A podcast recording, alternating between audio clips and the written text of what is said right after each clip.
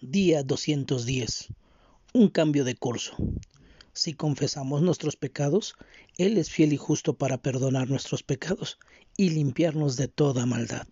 Primera de Juan 1.9. En Cristo se nos perdona para siempre del castigo de todo nuestro pecado pasado, presente y futuro.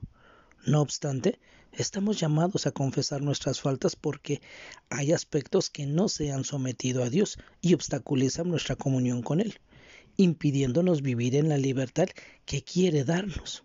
Por tanto, al arrepentirnos, concordamos con el Señor que hemos hecho las cosas mal, pero ahora queremos hacerlas a su manera.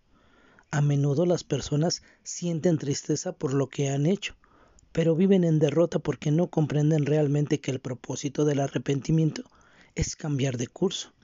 Si esto nos describe, si hemos confesado nuestros pecados pero seguimos sintiéndonos derrotados, entonces animémonos.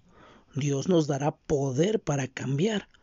Comencemos por reconocer que Él tiene la legitimidad, facultad para enseñarnos qué hacer. Por tanto, si tiene pecados que debe confesar, asuma la responsabilidad total por sus acciones sea sincero con Jesús y obedezca cualquier cosa que le pida, incluso cuando el Señor haga el doloroso trabajo de desenraizar actitudes y conductas que provocan las transgresiones en un principio. Solo entonces podrá disfrutar de una línea abierta de comunión con su Salvador y experimentar la libertad que desea darle y por la cual Él murió.